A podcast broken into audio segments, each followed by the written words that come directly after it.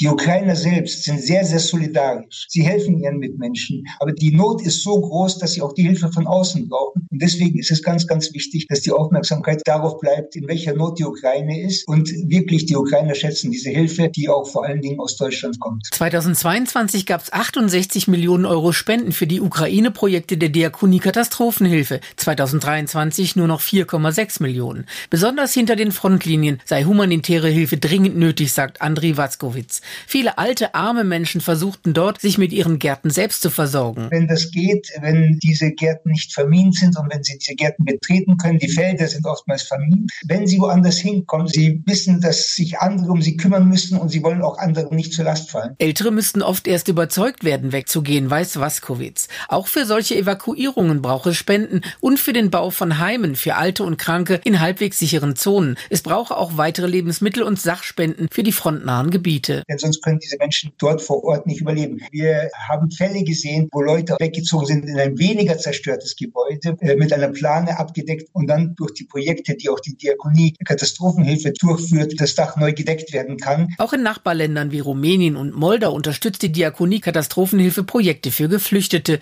und finanziert zum Beispiel psychologische Hilfe für von Bomben und Drohnenterror traumatisierte. Und das sieht man vor allen Dingen auch bei Kindern. Wir haben Fälle gesehen, wo Kinder durch diese Bombardierungen, durch den Verbleib auch in Luftschutzkellern die Sprache verloren haben. Diese ganzen Fälle, wo die Kinder auf jedes laute Geräusch reagieren, weil sie Angst haben, dass das Bombardierungen sein können. Ein Riesenproblem sei auch die teure Entminung von riesigen Landflächen und Gebäuden. Aufklärung der Bevölkerung. Was muss man bei Minen beachten? Da arbeiten wir sehr viel daran, über Aufklärung in den Schulen selbst, aber auch mit YouTube. Andrea Terstappen, Antenne Thüringen, evangelische Redaktion.